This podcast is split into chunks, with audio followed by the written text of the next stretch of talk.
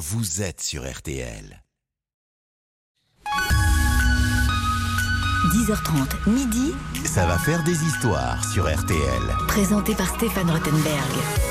Bonjour, bonjour, bonjour, chers auditeurs et auditrices d'RTL. Ça va faire des histoires du mercredi 2 août. Et aujourd'hui, je suis heureux parce que j'ai deux expertes et un expert. Mesdames, vous êtes en majorité aujourd'hui autour de la table. Alors, je vous rappelle, ça va faire des histoires. C'est le plus grand concours d'histoires et d'anecdotes jamais réalisé à la radio. Soyons immodestes. Chers experts, vous allez en trois manches vous affronter. Trois histoires chacun en trois minutes. L'important, c'est d'être le meilleur de la journée. Vous êtes Oui. d'accord?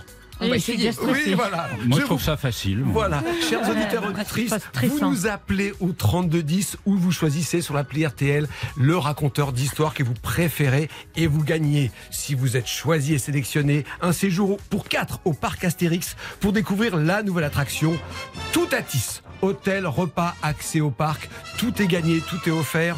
Aujourd'hui, comme hier et comme demain. Allez, je vous présente le tour de table parce que ça vaut le coup. Je la vois à peine parce que le studio a un fond rouge. Elle est habillée en rouge, mais ses beaux yeux me regardent. Bonjour Isabelle morini Bonjour, je pense d'ailleurs qu'un jour on va m'oublier dedans. Oui, c'est ça. Mais Fossilisé la, la caméléone. Oui, la Oh, caméléone. voilà, on, on- Eh ben- on vous voit, on vous voit à peine. Ça va Isabelle? Et moi j'en ai marre, des fois je gagne un truc intermédiaire et finalement à la fin je suis toujours perdante. Est-ce que vous avez travaillé? Vous avez préparé vos Du histoires chapeau, oui. Oui, d'accord.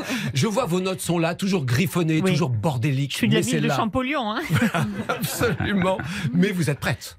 on va dire comme ça. On va dire comme ça. Alors, vous savez qu'avec elle, n'essayez pas de l'inviter à dîner. Elle est redoutablement euh, euh, pudique. Mais si vous l'invitez aux autres Beauval, peut-être qu'elle acceptera de dîner avec vous. Bonjour Hélène Gâteau. Bonjour, bonjour à tous. Ça va, Hélène Ouais, ça va. Le Ça fait va d'affronter à nouveau Isabelle Morini-Bosque, ça va, c'est bien Bah oui, Oui. euh, on- ouais, mais c'est vrai qu'effectivement, ce côté camouflage, on ne la voit On pas. la voit elle pas. est tapis, elle est prête à surgir et je me méfie. Ouais, je me méfie d'Isabelle. Mm. Il est là, un peu timide, en retrait pour l'instant, mais méfiez-vous du garçon, il est redoutable. C'est l'expert des trains, vous savez. Alors qu'est-ce qu'elle est bien, son émission des trains, Ah, pas c'est comme gentil, les autres. Ah, mais elle est magique. Mission extra, émission Ah, venir plus extraordinaire. souvent. Non, non, mais c'est vrai. Expert en voyage. À côté, moi, je suis un plaisantin, je peux vous dire. hein. Oh, ne, ne dites pas ça, ne dites pas ça. Bonjour Philippe Gougler, bienvenue. Bonjour, bonjour tout le monde. Je vous sens intimidé par ces dames. Mais oui, oui, parce qu'elles sont, elles ont l'air sympas, charmantes, elles sont rigolotes. Je me demande si je vais être à la hauteur. J'ai déjà peur. Bah moi j'ai la réponse. Alors, alors, vous, vous savez bien sûr, Isabelle, que c'est vous qui allez commencer. Ah. Je ne sais pas pourquoi, mais j'ai envie de vous faire commencer la première histoire euh, comme ça. Alors, je vous rappelle, il y a trois manches, à chaque fois un thème. Le premier, c'est sur votre spécialité. Le deuxième, c'est un thème imposé, un, un thème imposé, ce sera la météo aujourd'hui. Et le troisième, c'est carte blanche. Vous pouvez même sortir de votre domaine d'expertise si vous avez envie pour nous bluffer. Chers auditeurs, chères auditrices, écoutez bien. Isabelle Morini-Bosque prend la parole. C'est toujours un événement sur RTL lorsque Oui, Isabelle prend la parole. On parle de quoi aujourd'hui? Eh bien écoutez, je vais vous parler d'un très célèbre animateur pour qui ça a un peu mal fini à un moment, à un moment donné. Alors Oula. ça- oui, oui, de façon beaucoup, hein. contemporaine, ça- voilà, exactement. Mais est-ce que vous imaginez un Michel Drucker ou un Michel Denisot arrêté en pleine gloire et condamné à plusieurs années de prison ferme Ah bon? Vous me répondez non, bien Non. sûr. Hein, vous en connaissez pas, Philippe. Non plus, Hélène. Bon. Eh ben, La prison que ferme. d'ailleurs, est-ce ferme, oui, oui, Oui, je précise bien. Ah oui, parce que le reste c'est facile. Oui, sinon voilà. Est-ce que ça s'est déjà vu dans toute l'histoire de la télévision?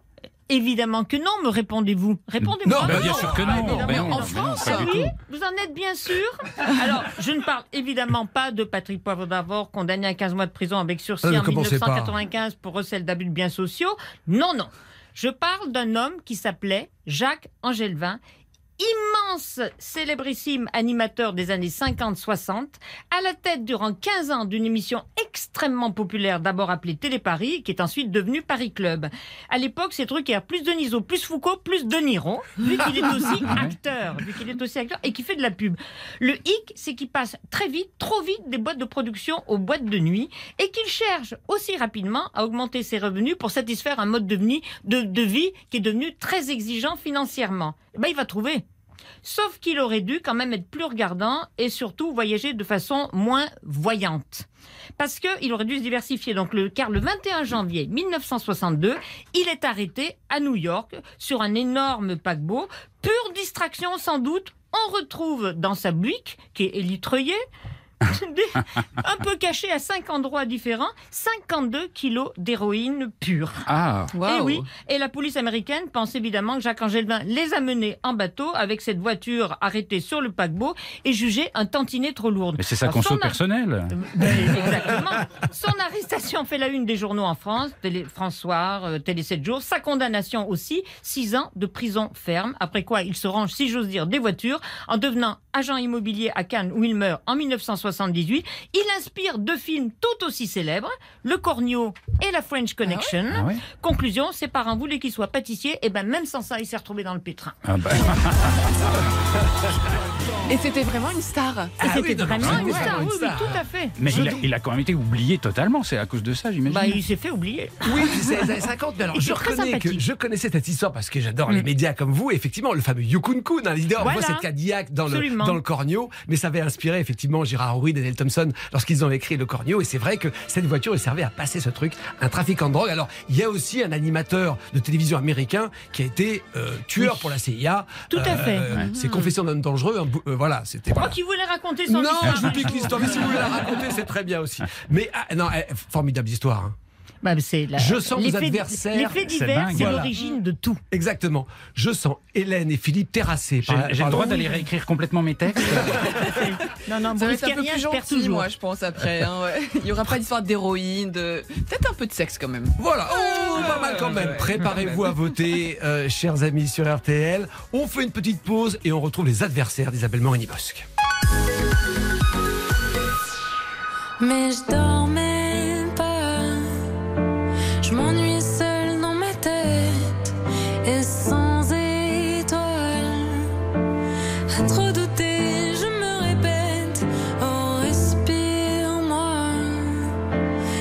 J'ai peur de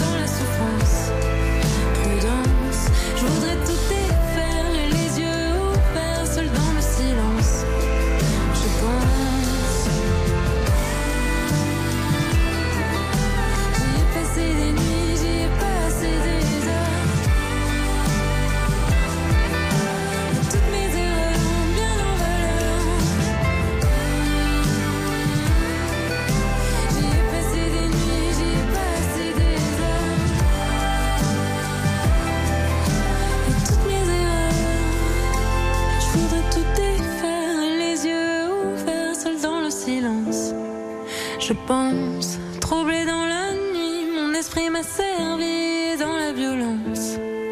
Je danse. C'était AD avec Insomnie sur RTL. C'est extrait de la compile Les artistes RTL 2023, la bande-son de votre été. Passons l'été ensemble sur RTL. Stéphane Rothenberg sur RTL. Ça va faire des histoires. Pour commencer cette émission, Isabelle Morini-Bosque nous a bluffé avec l'histoire du trafiquant de drogue slash animateur de télévision slash acteur Jacques Angelvin. C'est pas mal pour commencer. Hélène Gâteau, pendant la pause, a été dans ses notes, préparée à répliquer avec une histoire au moins aussi bluffante. Hélène, c'est à vous. Oui, alors je me suis dit que cette histoire de petit crabe que je vais vous raconter, finalement, ce petit crabe, d'après ses mœurs un peu particuliers, il pourrait lui aussi finir en prison. Je vais vous raconter. Ce petit crabe, c'est le crabe vert qu'on trouve un peu sur toutes les côtes euh, françaises, à part la Méditerranée. Vous savez, quand on soulève les rochers, qu'on voit le petit crabe vert avec les pinces bien dressées, etc. Il a un petit nom, ce crabe. Son petit nom, c'est le crabe enragé. Alors, Tout de suite, euh, on se dit, oh là là, pourquoi, pourquoi?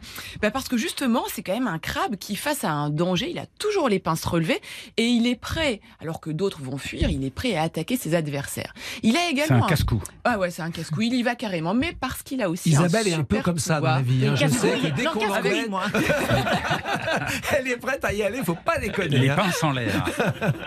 Mais là, il a aussi un super pouvoir. Ce crabe, c'est qu'il est capable de s'auto-mutiler. Ah. C'est-à-dire que si, par exemple, il Mais se fait Isabelle prendre, aussi, c'est toi, c'est toi s'il se fait prendre une pince ou une patte Ah euh, par un prédateur, eh bien, il va la couper, il va se sectionner cette patte qui va repousser lors de la prochaine mue. Donc, il est, il a plus d'un tour dans son C'est sac. pratique ce en même temps. C'est quand même pratique, ouais.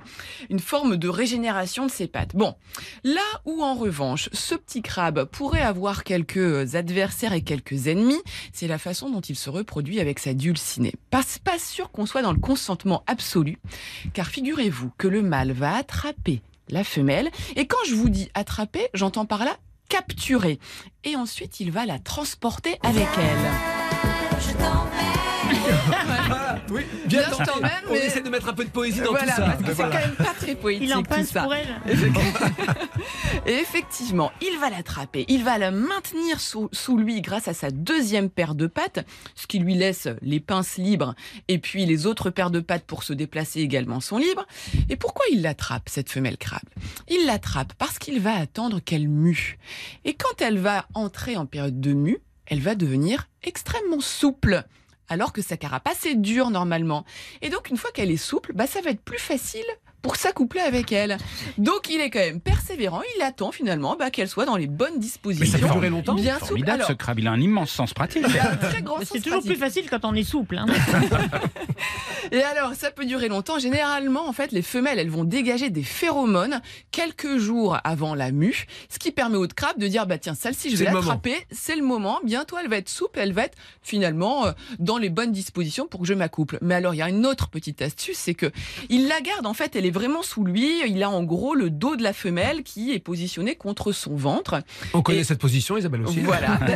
eh bien, figurez-vous qu'au moment de l'accouplement, la position change et ça va être une position de missionnaire. Il lui fait faire un 180 à cette 180 degrés à cette femelle crabe. Et puis, en fait, finalement, ils vont s'accoupler comme ça, Classique. euh, classique, euh, ventre à ventre. Alors. La femelle, vous allez me dire, bon, c'est quand même pas cool pour elle, elle se fait capturer, elle se fait retourner, etc. C'est pas cool. Mais en fait, finalement, eh bien, il y a une, c'est donnant-donnant parce que pendant la période de mue, la femelle, elle est assez vulnérable puisque je vous ai dit qu'elle était plus souple, elle a moins un carapace. Eh bien, être prise dans les mains de son gros crabe, ça lui permet de résister à de potentiels ennemis. Vous voulez, vous voulez dire qu'elle adore ça en fait. L'océan. Et vous savez que les, les crabes qui, qui muent, qui perdent leur carapace, qui sont tout mous, en Italie, à Venise, c'est une spécialité gastronomique. On les mange Ah ouais dès qu'ils ont quitté Ah. leur carapace, ce qui fait qu'on peut les manger du Tout. entier. Entier. Et Ah, c'est très bon, très très bon. Alors, euh, Hélène, elle a parlé d'automutilation chez un animal, et vous, vous avez dit, euh, bah, c'est pratique. Bah, c'est un peu comme les serpents qui ont deux sexes et qui en sacrifient un quand, euh, quand, bah, quand, euh, quand il faut, quoi. C'est vrai, exactement. Ouais, les, les serpents ont deux sexes. On pourra parler d'autres choses sexuelles avec. Oui, Isabelle. Je pense qu'on- Ah ouais, bien. on- on- à mon avis, on en sait un, un rayon. Toutes les deux. Réaction Bah, Isabelle vous Morini. plus, mais je vous écoute. Oui, alors, réaction Isabelle Morini-Bos sur l'histoire de Hélène. Ben, mais moi, je les trouve toujours supérieures aux miennes. donc, euh, Et en plus, c'est un handicap de commencer. Ah oui, vous pensez? Ah Eh ouais oui, parce que plus ça va, plus on oublie ce qui a été dit. Enfin, moi, en tout cas. Ah oui, oui, mais vous inquiétez pas, les auditeurs d'RTL ont de la mémoire. Mais je sens effectivement que vous étiez bouche bée, vous Eh, écoutiez mais moi, cette j'adore. histoire d'accouplement. J'écoute Hélène toutes les semaines. Hein. Ah mais c'est bien. Ben oui. On a la passion des animaux, Isabelle et moi. C'est vrai, Donc, c'est euh, vrai. Voilà, on se retrouve. Philippe, réaction? Bah, les histoires d'animaux, c'est toujours craquant, donc euh, je trouve qu'elle a un petit avantage sur le thème. C'est vrai? Il faudrait mettre des handicaps. Moi, j'en suis un moi-même. Alors, mais bien sûr, c'est vous qui jugez en écoutant. Je vous rappelle que vous pouvez aussi retrouver toutes ces histoires sur notre podcast. Donc, euh, sur l'appli RTL, vous pouvez les écouter, les réécouter. Généralement, on adore écouter les histoires d'Isabelle Morini. Bon, vous inquiétez pas, Isabelle, vos histoires sont, sont savoureuses et toujours intéressantes. J'en ai une aujourd'hui, de toute façon. Bon, bon, bon, bon. Mais il y a encore Philippe Gouglet, Ah, qui n'a pas dit son dernier mot. Mais qui connaît tout à tout. Bah non, je qui lui, dernier, effectivement, passe- maintenant. Mais oui, mais il paraît que c'est un avantage selon Isabelle. Ah bon vous voyez Bon, est-ce que vous êtes prêts Affûtez vos prêt. fiches? Une petite pause et on se retrouve, Philippe.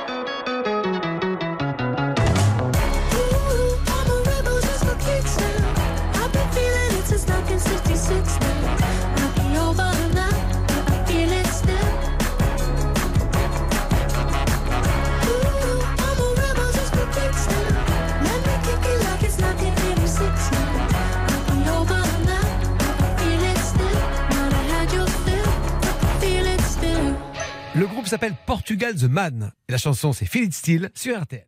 Ça va faire des histoires sur RTL. Avec Stéphane Rothenberg. Après une histoire de trafiquant de drogue, après une histoire de crabe un peu coquin, que va nous raconter Philippe Gougler? Eh bien, je vais vous emmener à Antigua. Ah, c'est bien Antigua. Top C'est une- chrono, hein, Ah, c'est parti. C'est une des plus belles villes du Guatemala, mais c'est surtout une ville à sensation forte. Parce qu'elle est entourée de volcans. Parce qu'il y a des crabes Non. elle est entourée de volcans. Elle a subi des tremblements de terre, des éruptions. Elle a tout vécu. Elle est surtout assise à côté d'un monstre de 2500 mètres d'altitude qui s'appelle le Pacaya. Et c'est un volcan actif, très actif, qui n'arrête pas de cracher de la lave, de la fumée, etc. Et quand le volcan est un petit peu calme, ça arrive, eh bien la balade du dimanche à Antigua, c'est quoi? Eh bien d'aller grimper sur le volcan. Carrément, Carrément. suicidaire. Et vous y allez à pied, à cheval, vous marchez entre les, les, les- les grandes coulées de lave noire, à peine refroidies, il y a de la fumée. C'est un spectacle absolument incroyable. Et, euh, et c'est très marrant d'ailleurs de marcher sur de la lave qui vient à peine d'être refroidie, parce que c'est comme des flocons. Imaginez des flocons de neige, mais en pierre. Vous faites des petits flocons tout fins, et, et donc vous, vous glissez là-dessus. Si vous avez des bonnes chaussures, vous pouvez glisser comme avec les mouvements du ski un peu. Et c'est et c'est très agréable. Donc c'est un, un spectacle, une sensation fabuleuse. Et surtout, j'y suis allé un dimanche, et en marchant sur les pentes de ce volcan tout noir, j'aperçois au loin une sorte d'attroupement avec beaucoup de fumée autour. Il y avait plein de Guatémaltèques. Et, euh, et j'approche et je vois un, un monsieur avec un chapeau de pizzaiolo, avec un tréteau. est en train de fabriquer une pizza. Bah, pourquoi pas? Bah ouais, une pizza sur la pente du volcan. Et puis je le vois prendre la pizza, le mettre sur une plaque. Et il prend la plaque et il avance sur la pente du volcan, il décale deux pierres comme ça et il enfourne la pizza à l'intérieur même du volcan. Donc je lui demande un peu, un peu ce qu'il fait. Bah, il me dit bah, je la fais cuire. C'est le volcan qui va la cuire. C'est facile et c'est pas cher. Et donc, euh, et- et- et- il, me raconte un peu cette histoire invraisemblable. La C'est que pizza cuite à la, la- cuite à la lave. c'est de la pizza à la lave. Et donc, il y a beaucoup de monde qui attend, ça a énormément de succès. Et, je lui pose des questions, je lui dis, mais co- comment vous avez fait pour trouver cet endroit? Et il a mis des semaines et des semaines pour le trouver, parce qu'il faut d'abord, sur le volcan, y aller quand c'est calme, trouver un endroit chaud, creuser le four à l'intérieur. Et puis surtout, euh, il faut que la température soit bonne, parce que sur un volcan, il n'y a pas de thermostat. Vous pouvez pas, vous pouvez pas régler la température. Donc il faut trouver la bonne température. Et puis un volcan, il y a de la vapeur qui monte du ventre de la terre. S'il y a trop de vapeur, votre pizza est molle. Mhm. S'il n'y a pas assez de vapeur, votre pizza elle craque. Donc donc c'est très difficile de trouver le bon endroit. Et puis surtout, ce qu'il va m'avouer, c'est qu'il faut trouver aussi un endroit où il n'y a pas de gaz toxique. Mm. Parce qu'un volcan, euh, des fois, c'est pas très net au niveau du gaz. Donc, euh, il, il a mis des semaines et des semaines et des semaines à trouver son endroit. Il l'a trouvé. Maintenant, c'est son spot.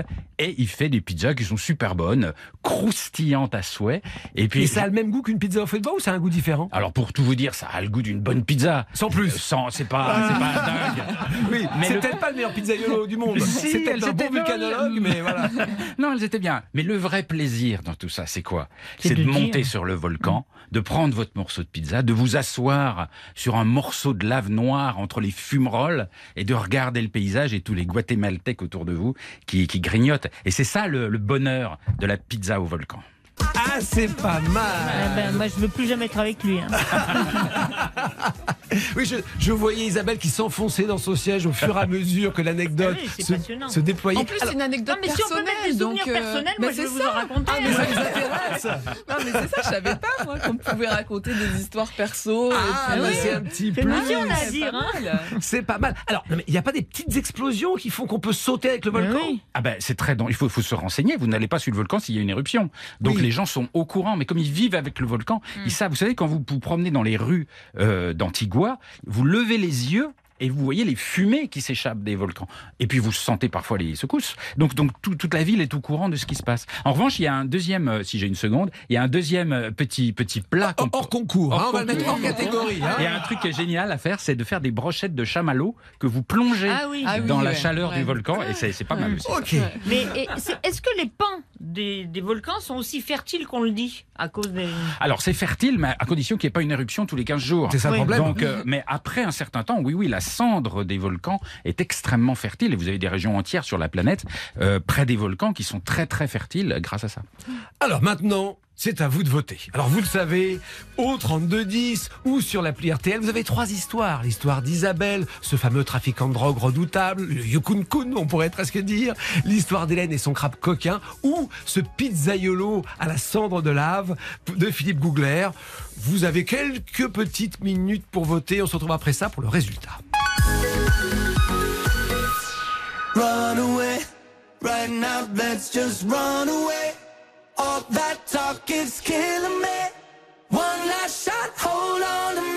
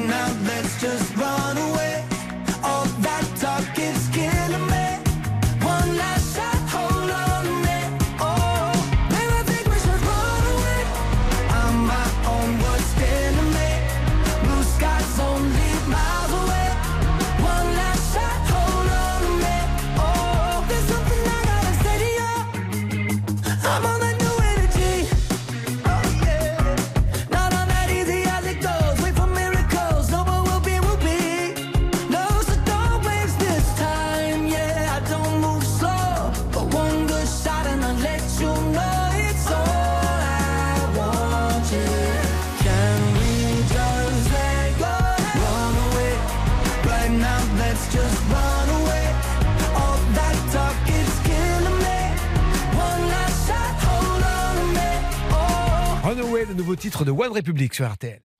Stéphane Rothenberg. Ça va faire des histoires sur RTL. Je sais pas, mais je sens que la compétition fait rage ce matin parce que à la fois ils sont bons camarades tous Ouais, les trois. Ils se font des, ambiance, ils se font ouais, des ça petits va. compliments, mais on sent quand même que chacun veut gagner, c'est normal. Moi j'aime bien cet Oui, esprit de compétition. on Oh là, le regard de Brest que tu viens de Ouais, lancer, ouais. Isabelle. Il y a on des- sent qu'elle est sur le coup. Il y a des regards noirs. Oui, oui, oui, oui, oui. Alors, attention, parce que ce que je vais vous donner maintenant, c'est une tendance. Hein on ne joue, on ne comptera finalement le résultat final que tout à l'heure, à la fin de l'émission. Oui, c'est là que je perds. Non, mais- Alors, Là, je, là, perds dès le début. Alors, je rappelle que à la fin de l'émission, euh, celui ou celle d'entre vous qui nous écoutez, et qui avait voté pour le bon expert, eh bien, va tirer au sort l'un d'entre vous, et ce sera alors là le jackpot. Partout à Tis, vous connaissez l'attraction du parc Astérix. On vous invite au parc pour quatre personnes. La- les attractions, l'hôtel, les repas, tout est offert. Pour l'instant, chers amis, c'est Hélène qui est en tête. Bah oui. Légèrement, mais elle est en tête. Ok, ok. Bah, c'est grâce à mon petit Bon, crabe. je co- je- et là, je vous reconnais bien, chers amis d'RTL, vous êtes un peu lubrique. Dès qu'on raconte des histoires, forcément, ça vous émoustille. Souvent, je marque des points avec mes Oui, histoires. je un sais, petit voilà, peu, voilà. euh, Mais, mais, mais pour remonter le moral des deux autres, vous n'êtes pas loin. Il n'y a pas, il y a pas un- une avance importante, donc euh, voilà, on va voir. Mhm. Le match est pas plié sur RTL, il est 11h.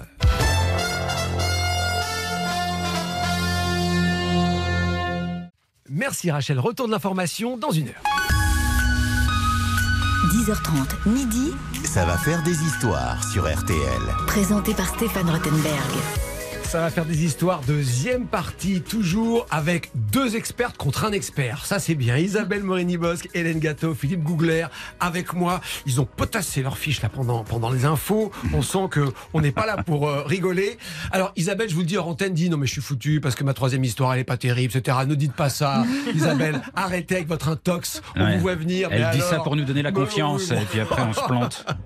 Bon, de toute façon, vous n'avez pas commencé maintenant. Je vais laisser à Hélène le soin de Ah. démarrer la deuxième manche. Le Parce que je thème- suis en tête, en Alors, fait, c'est un thème imposé. C'est la, Ouais. la météo. Mhm. Alors, vous pouvez euh, vous arranger comme vous voulez avec le thème, hein. mais moi j'aimerais bien qu'il y ait une notion de météo Mhm. dans votre thème. Vous avez, comme toujours, trois minutes maxi. N'essayez pas trop de déborder. Soyez bons camarades. Sachez effectivement que la compétition est serrée, mais que Hélène, effectivement, est en tête. suis en Elle est- tête, je suis en elle est tête. Pas mal, pas mal. Ouais. On est prêt, Hélène Ouais, je suis Deuxième prête. histoire, c'est parti. Allez. Alors, en fait, Les l'histoire que, je dopés. vais... l'histoire que je vais vous raconter, c'est plutôt essayer de lever le voile sur un mystère. Un mystère qui fascine les scientifiques, les biologistes depuis des siècles. Pourquoi les zèbres ont-ils des rayures Ah, ça c'est génial. noires et blanches? J'aurais aimé la raconter celle-là. Je peux lui piquer. Vas-y. Ah non, ça m'énerve. Ah, c'est vrai, non, non, non. Non. Bien joué, bien joué, parce que c'est vrai que c'est un mystère. C'est un mystère. Alors figurez-vous qu'il y a eu pas moins de 18 hypothèses en tout qui ont été recensées, euh, certaines plus farfelues que les autres. Euh, par exemple, une hypothèse qui a souvent été avancée, c'est de dire que c'était un petit peu comme nos empreintes digitales. C'était la carte d'identité Mm. du cheval en fonction euh, de la répartition, de la largeur, etc. Un de quoi. zèbres. Voilà, une C'est sorte ça. de code barre. Bon, c'est vrai que chaque zèbre a ses propres rayures, mais c'est pas la raison d'avoir des rayures, d'avoir des zébrures. Dans les trois hypothèses, parce que finalement, les scientifiques aujourd'hui, ils n'arrivent pas à se mettre d'accord. Ah, on sait trois- toujours pas. On sait toujours pas. Ça peut pas a- être le code barre parce qu'aujourd'hui ils auraient des QR codes. Oui, c'est ça. Euh, Aujourd'hui, il y a trois hypothèses vraiment qui restent encore probables. La première, ce serait d'échapper aux prédateurs. Mhm. Alors, échapper aux prédateurs, pas en se camouflant, parce que finalement, les zèbres, ils sont jamais camouflés. Ils sont au milieu des grandes plaines. Sincèrement, euh, au milieu des grandes plaines, On on, les ne voit voit. que- on ne voit que.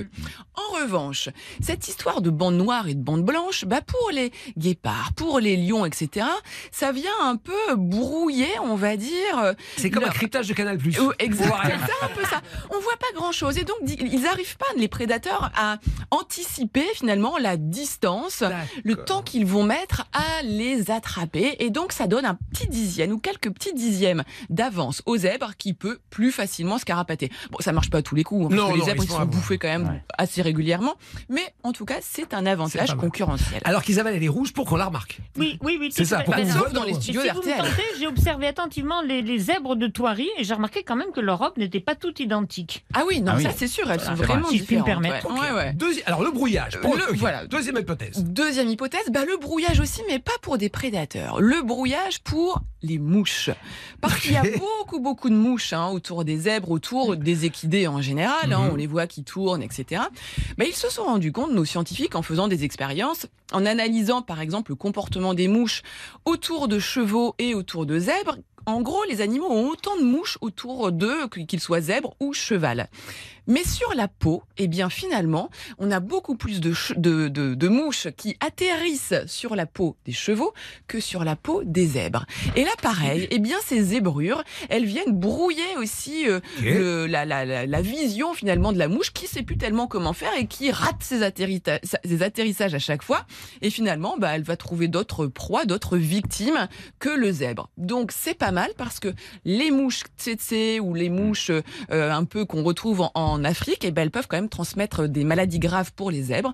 Donc ça leur permet d'éviter euh, de, de, bah, de mourir de, de maladies transmises par les mouches. Ça, c'était la deuxième hypothèse.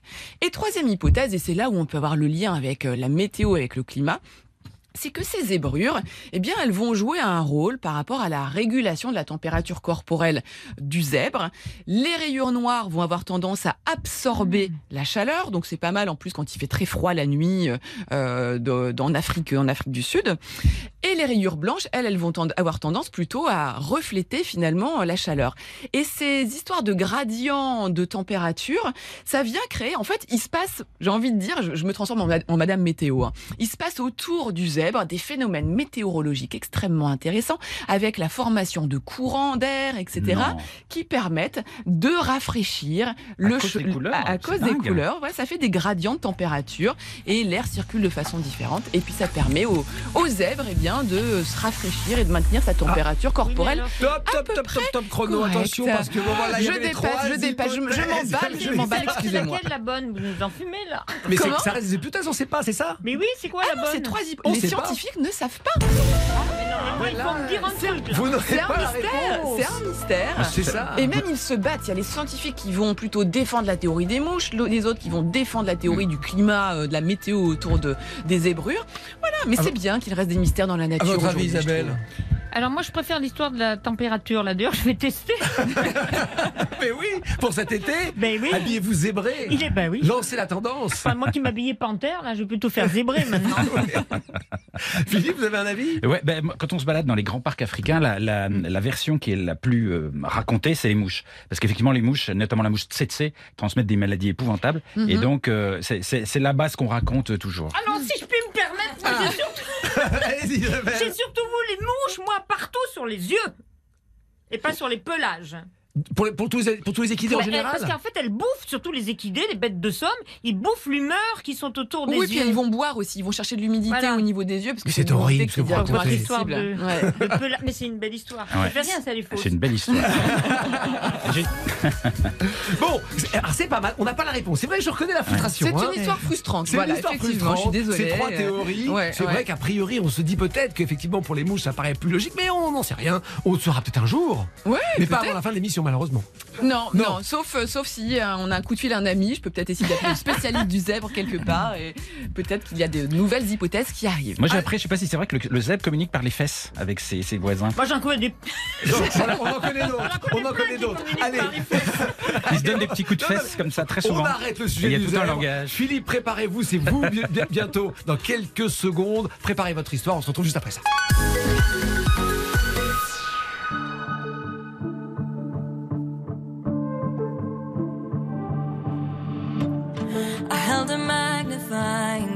up to Allah. Burn the whole right.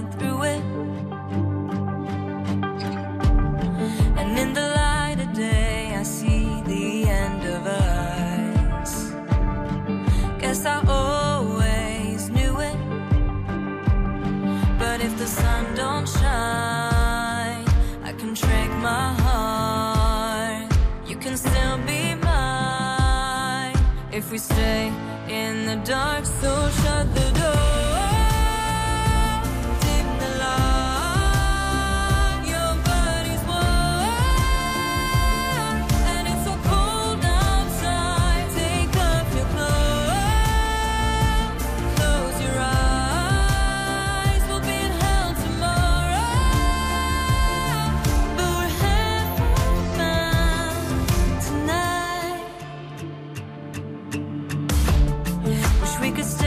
inside these walls wrapped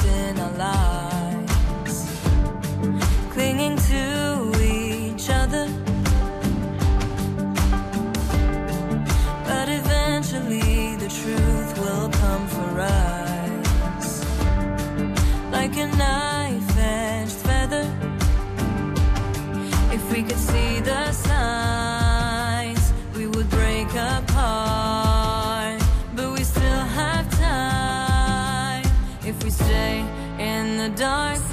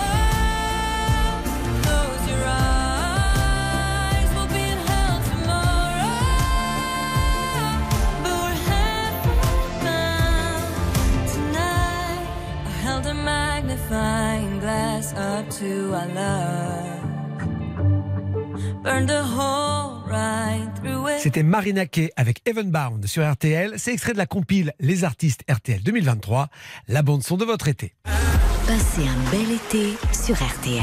RTL, vivre ensemble. Stéphane Rothenberg sur RTL.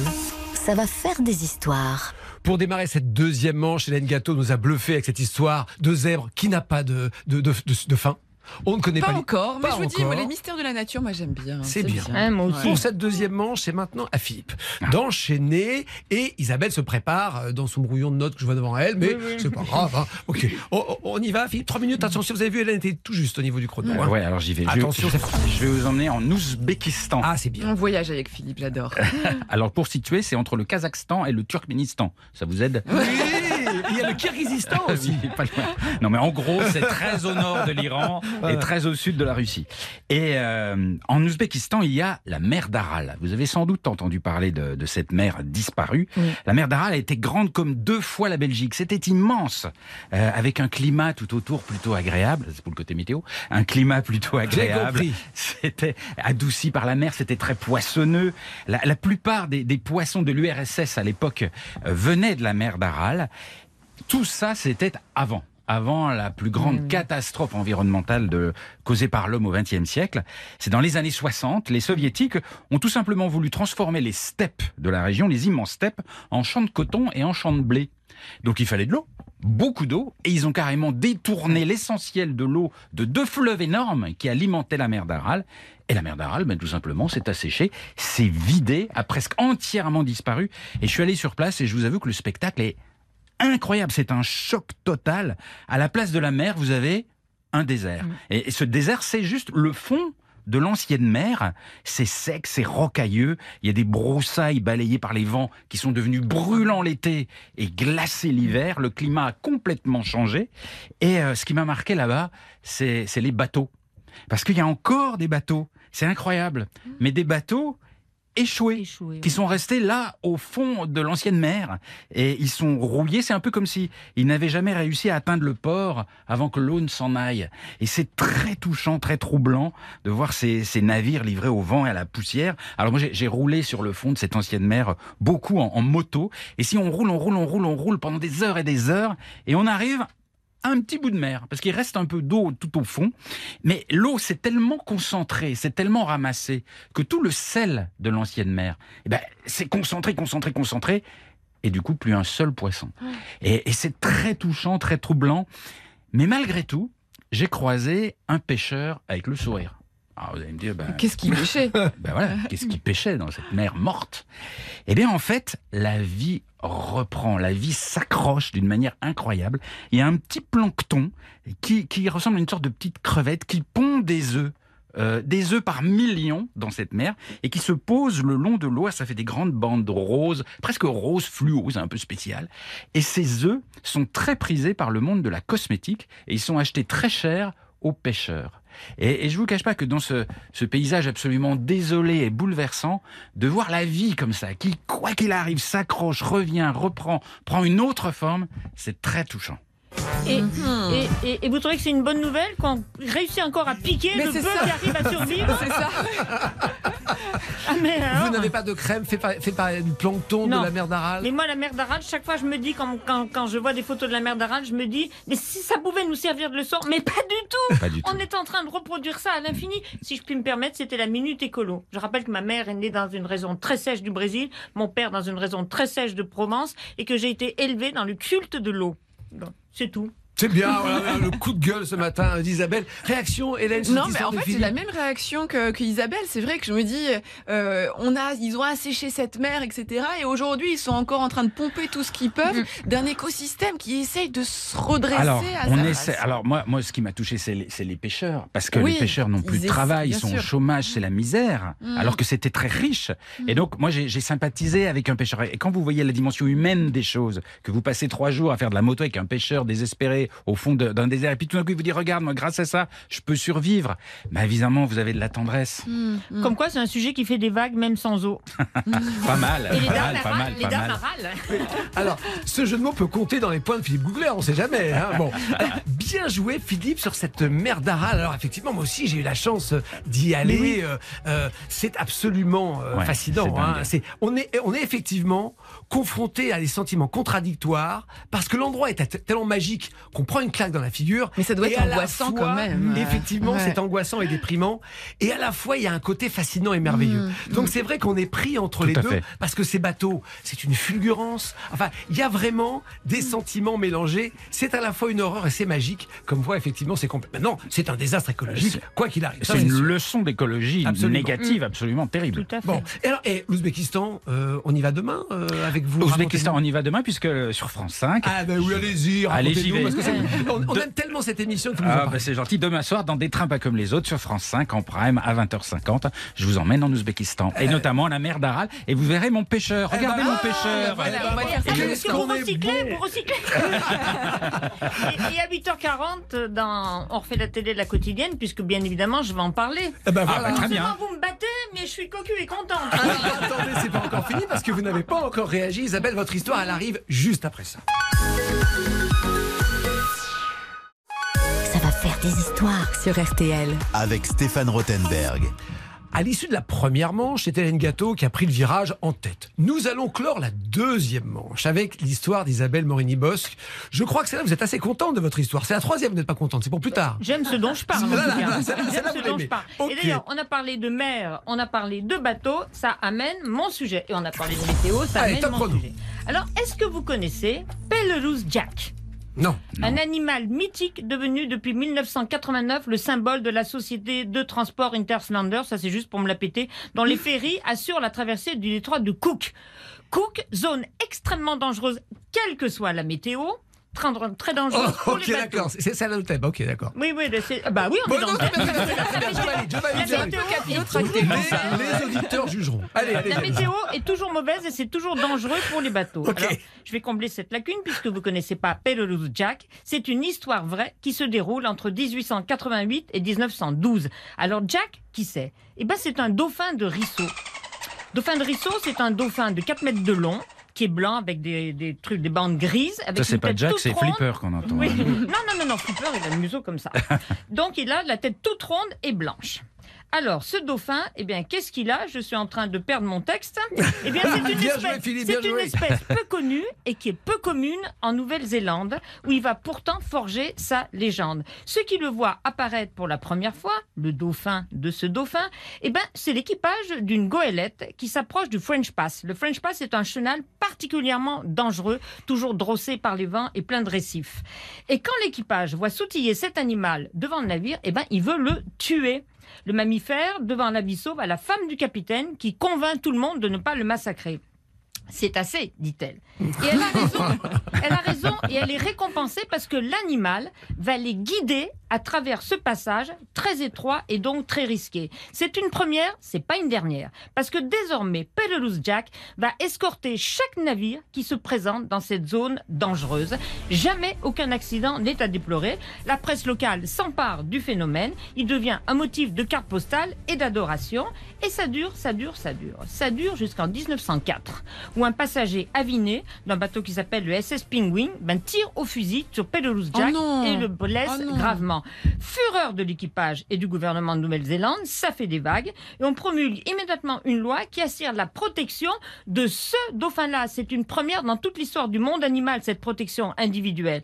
Et alors, est-ce que Pellerouse Jack est mort? Eh bien non.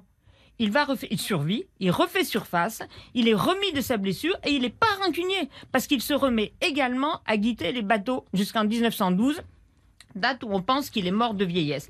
En fait, non, je fais erreur. Il guide tous les bateaux, sauf un, le SS Penguin. Il reconnaît le bateau et ça, non. il ne va pas le guider. Et en 1900 don- de 1909, pardon, le SS Penguin sombre dans ce même détroit de coupe, faisant 75 victimes. Conclusion, il ne faut jamais trahir d'un fin qui alors se cache à l'eau.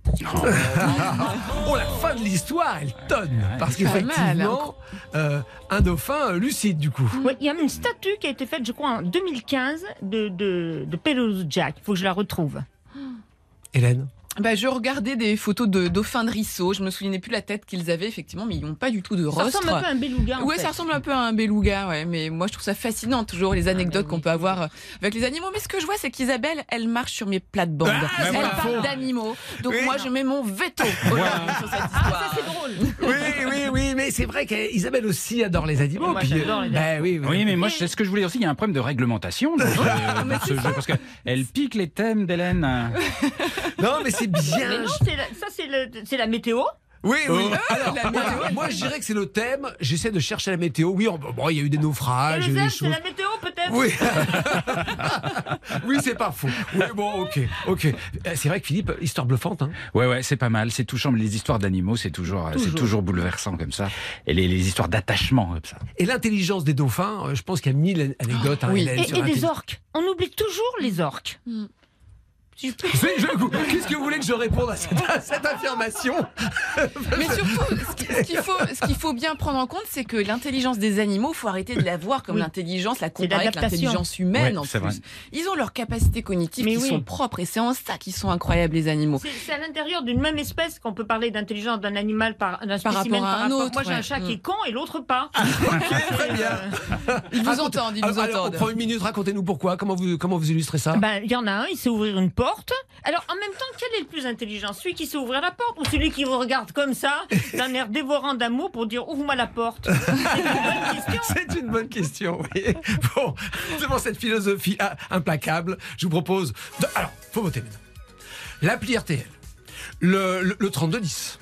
Chers auditeurs, chères auditrices, vous choisissez l'histoire qui vous a le plus plu, ou peut-être, euh, voilà, l'expert. Moi, je crois vous que c'est assez le plus clair, hein. pertinent. Oui, Ça, c'est vrai. ouais, Hélène ouais, c'est clair, ouais, ouais. Bon. Noir, blanc, noir, blanc, noir, blanc, Vous, noir, blanc. vous avez quelques petites Bah, blanc, secondes pour voter et je vous donne la tendance juste après ça.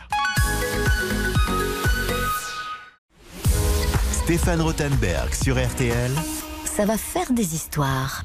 Bon, bah, c'est la troisième manche, hein. celle qui compte, celle qui va nous permettre de savoir euh, bah, qui l'emporte aujourd'hui. Je vous donne quand même la tendance du moment. Après la deuxième manche, eh ben, visiblement, l'histoire du dauphin a fait mouche, si je puis dire. Elle a joué sur la corde sensible. Ouais, ouais, ouais, ouais. Et pour le coup, c'est une belle avance. Donc attention les amis, Hélène, Philippe, il va falloir tout donner parce que cette histoire fascinante du dauphin euh, euh, Jack. Jack a fait très fort. Regarde- Oh, qu'elle est contente, je vois. Elle est contente. Isabelle, je vois Je vais son quand même petit- perdre à la fin. Mais non, non, non.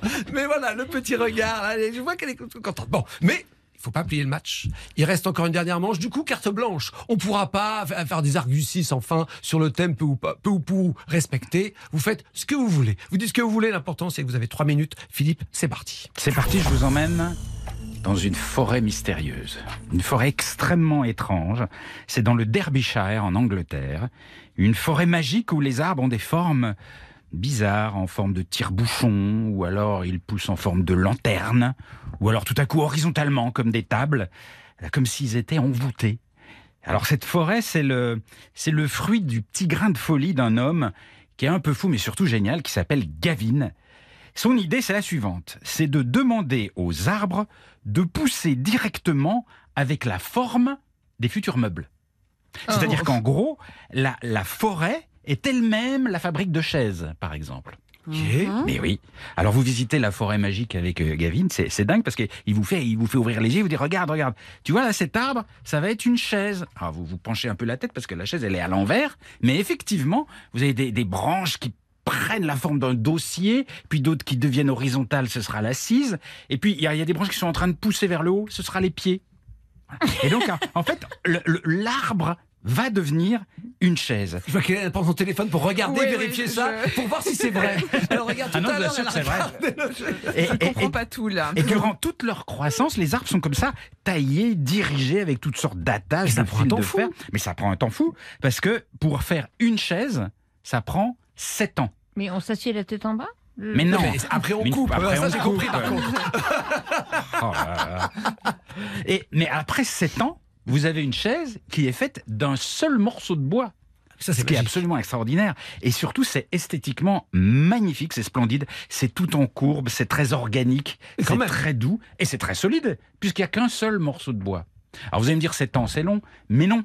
Parce que dans une usine normale où on fabrique des chaises, vous allez me dire, on prend quatre bouts de bois, on fait ça la chaise en 10 minutes. Mais le bois, il a fallu combien de temps pour le faire pousser? 50 ans? Donc c'est pareil, c'est même plus vite en fait, au bout du compte. Vouloir 12 Alors, Un grand salon, ça met un peu de temps. alors autre inconvénient, ça je dois bien vous l'avouer, c'est les sous.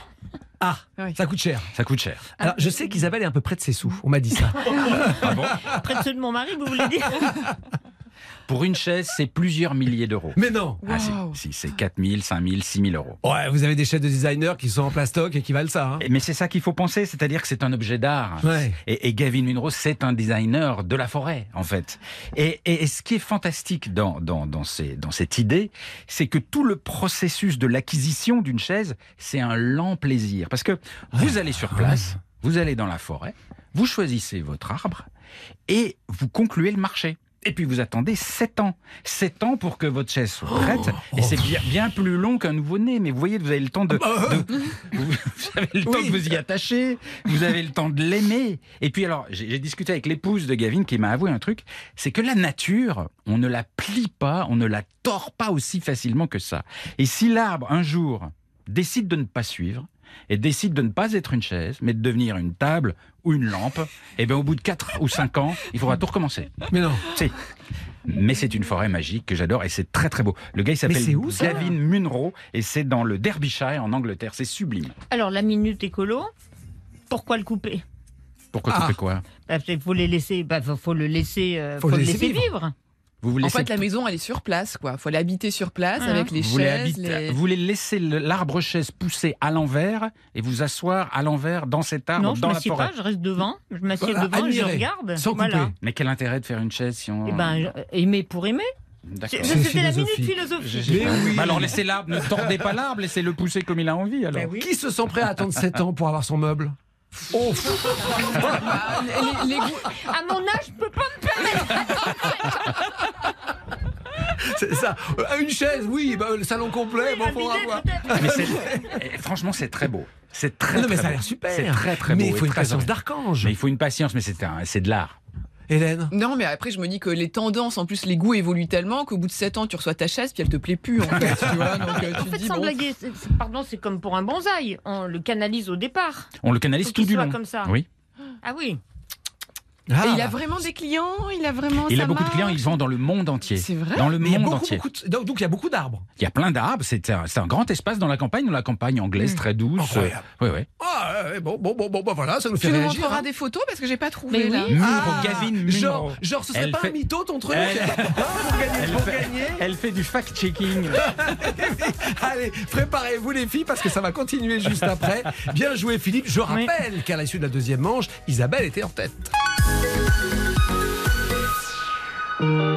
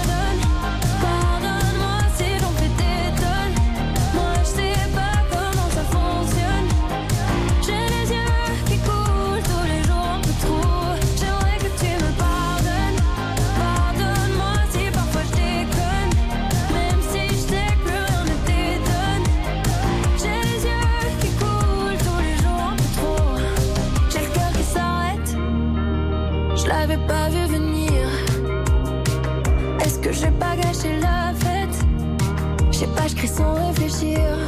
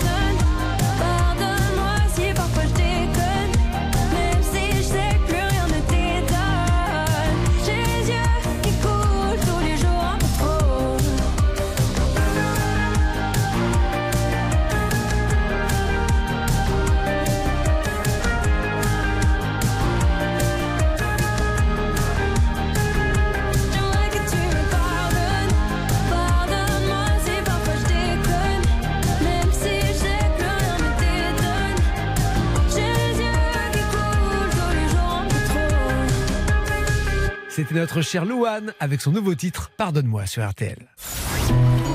Vous êtes bien sur RTL.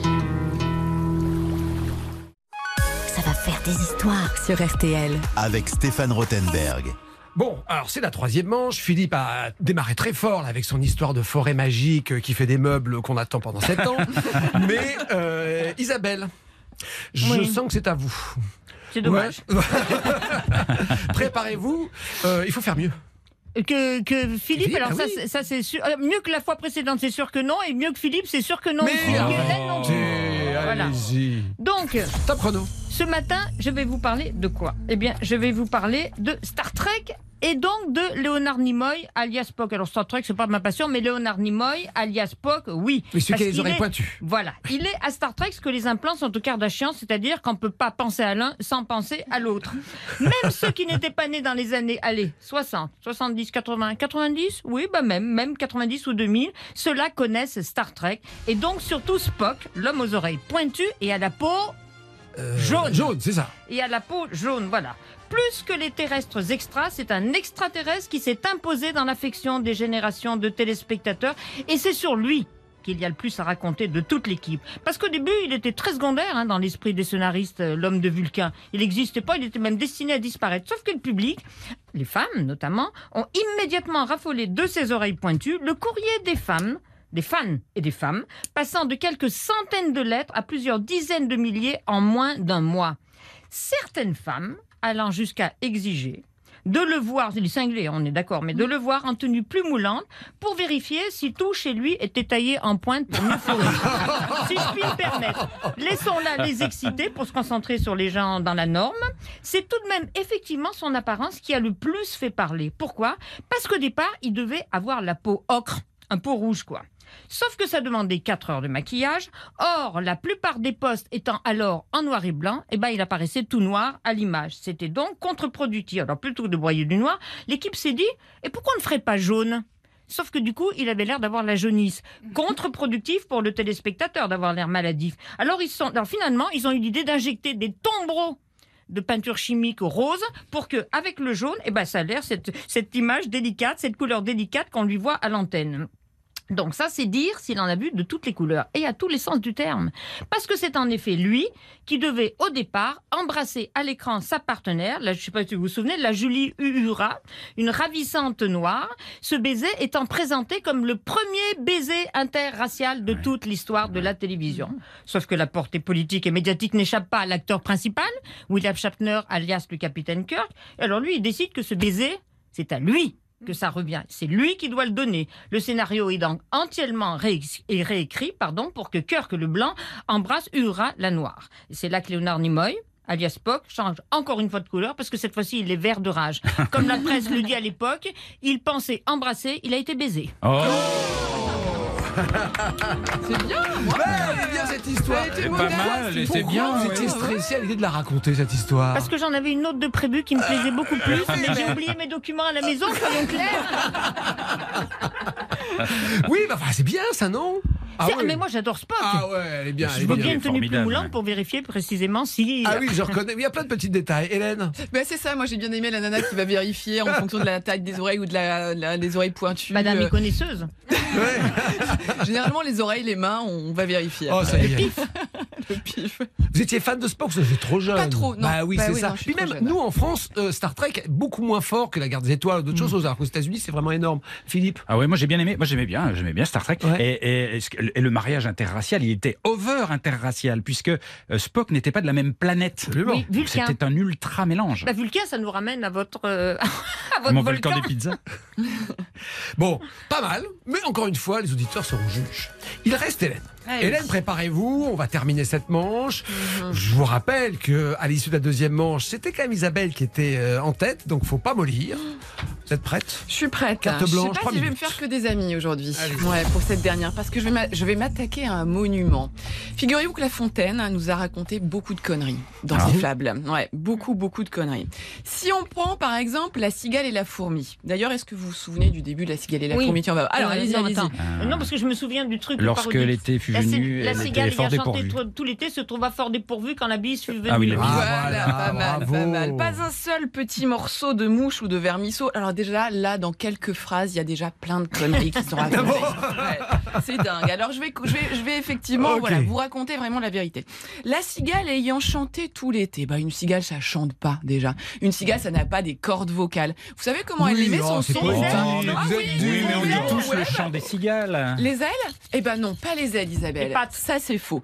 Pas les pattes non plus. Bah, Euh, non. Ah oui. Les ailes, l'une contre l'autre, ça, c'est la sauterelle qui fait ça. Ah oui, La pardon. patte qui vient frotter l'aile, C'est la stridulation. Effectivement, c'est le criquet. Les cigales, Ah ouais. elles, elles sont ventriloques. Ah ouais Elles ont au niveau de leur abdomen des organes qu'on appelle des cymbales. En fait, ça fait une sorte de membrane et avec la contraction de leurs muscles qui entourent ces membranes, eh bien, ça va faire le fameux bruit qu'on entend des cigales. Et c'est un petit peu comme quand, vous savez, on appuie sur un, un, un pot en verre avec un couvercle. Vous savez, un couvercle en métal, on fait tic, tic, tic, tic, comme Mm. ça dessus. Et ben, c'est comme ça qu'elles produisent leur son, les Mais ça sert à quoi ce son? Alors ce son, c'est pour la parade nuptiale. Il n'y a que les mâles qui produisent ce son-là et ça permet d'attirer, mais ça permet aussi euh, d'avertir si jamais il y a un danger. Donc euh, voilà, ça a plein de fonctions. Il n'y a pas de question que de température. C'est pas une Alors question. si, Ok. mais alors justement, quand on dit euh, la cigale ayant chanté tout l'été, il dit quoi d'autre? Il dit euh, ah oui, elle elle chante la, la nuit aussi, le nuit et jour en gros Mhm. elle chante. Bah ça c'est faux aussi parce que la cigale elle peut pas chanter, elle peut pas émettre son son la nuit parce qu'il faut une certaine température qui est de 24-25 C'est degrés ça, voilà. pour que les muscles non, oui. soient assez chauds, voilà, pour pouvoir activer. Donc Mais c'est pas pour se ventiler. non, c'est pas du tout pour Ah, se bah ventiler. non, non, non, non, non, c'est pas pour se ventiler. Vraiment nuptiale plus euh, par rapport aux prédateurs. Donc déjà deux conneries.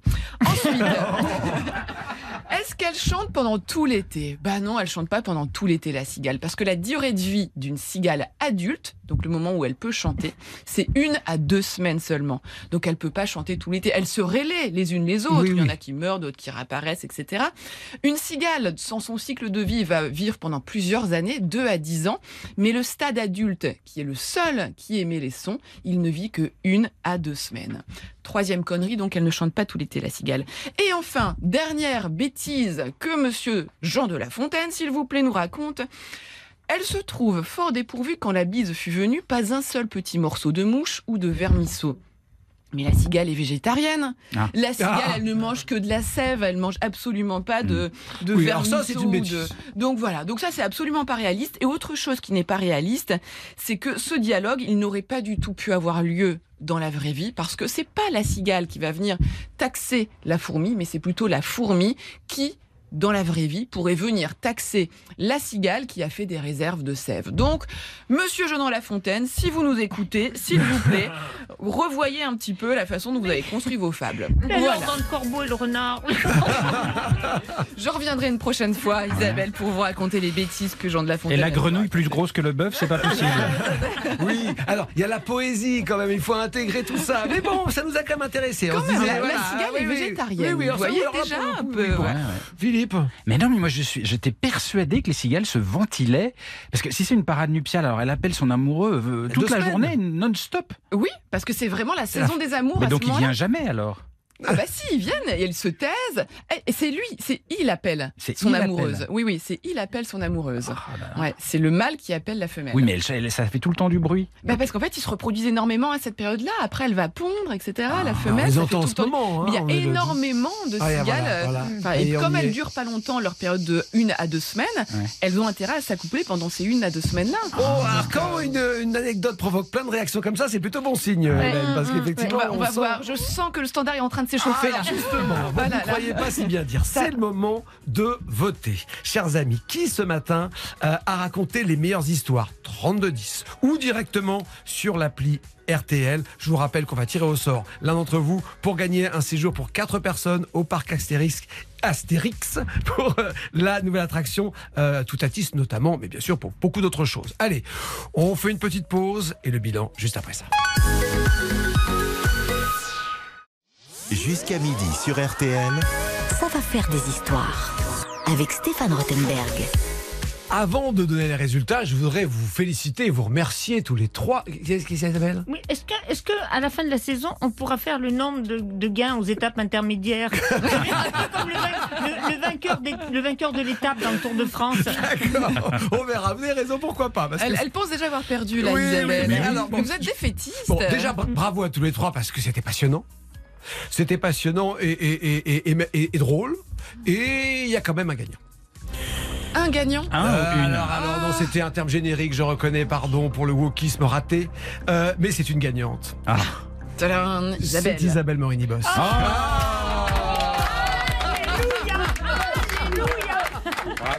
Et, et- et plutôt avec une belle avance, Isabelle. Donc, vous voyez, Ah, hein, comme quoi. Ça sera. Je vais vite aller le raconter. ça va pas se reproduire souvent. Bien joué, mais bon, vous avez été formidables tous les trois. Moi, je suis intervenu dans aucun classement intermédiaire. Rien.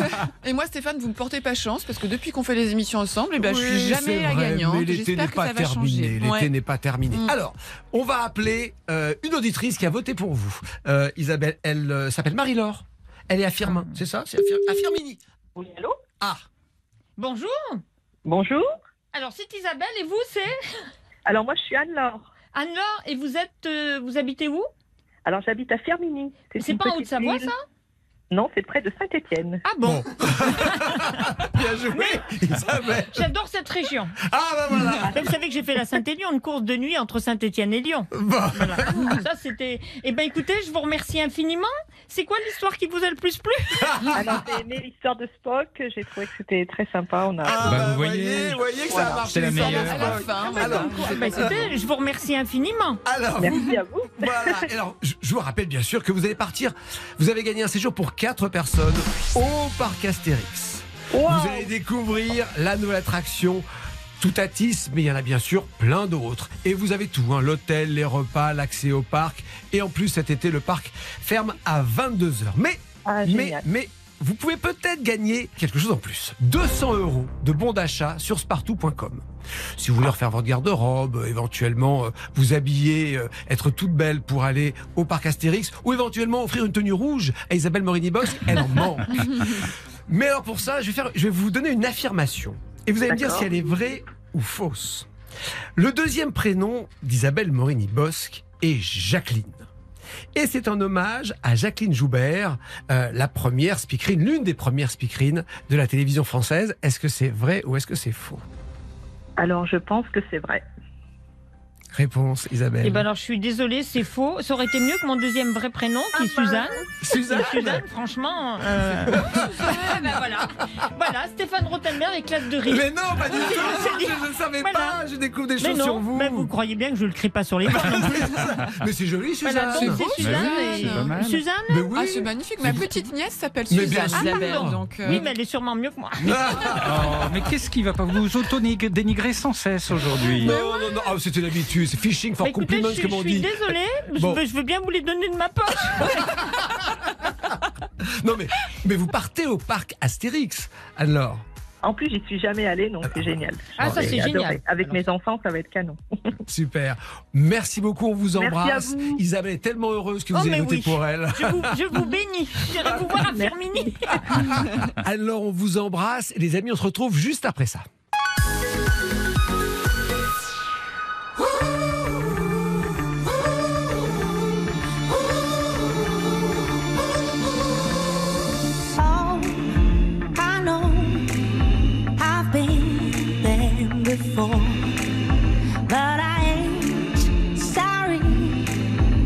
plain to see. I just let go, let go, this time for sure. And in the blink of an eye, and yeah, I made my mistakes. Time to escape. At least I'm gonna give it a try.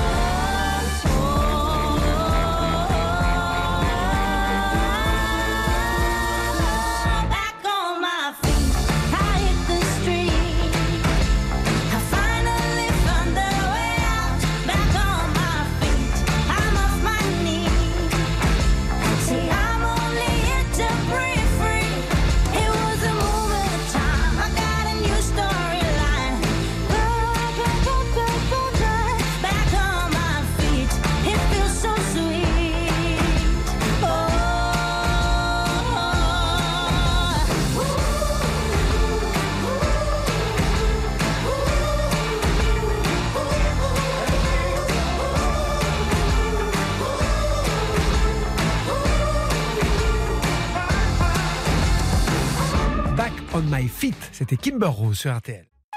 Stéphane Rothenberg, Ça va faire des histoires sur RTL. On en a appris des choses ce matin. On a appris que euh, dans le passé, certains animateurs pouvaient être des trafiquants de drogue. C'est plus vrai aujourd'hui, hein, ça n'existe plus. grâce à Isabelle Morini-Bosque. On ne sait toujours pas pourquoi les zèbres ont, euh, sont zébrés, mais on a quelques On a des hypothèses. grâce Ouais. à Hélène. Et puis on sait qu'on peut faire des pizzas sur des volcans. Oui, Entre autres. hein, c'est très pratique et économique. Grâce à vous, Philippe. Alors, je rappelle, petite séquence promo pendant 20 secondes. Isabelle Morini-Bosque, tous les matins, euh, toujours, on fait la télé. À bien évidemment. 8h40, je les ai à l'usure. C'est ça. Un peu plus tôt, Hélène Gâteau. Le week-end à partir de la rentrée, mais l'été avec vous, Stéphane. Mais bien sûr. Et puis Philippe, alors là, par contre, c'est l'actualité toute chaude. Demain, sur France 5. Demain soir à 20h50 sur France 5, euh, des trains pas comme les autres, avec toute une soirée, deux épisodes des trains pas comme les autres côte à côte. Et puis le premier, c'est l'Ouzbékistan, une destination fabuleuse. Et nous repartirons notamment dans, dans la mer d'Aral. Génial, on a hâte. Merci les amis. Et puis nous, on se retrouve demain pour un épisode de Ça va faire des histoires sur RTL. Il est midi.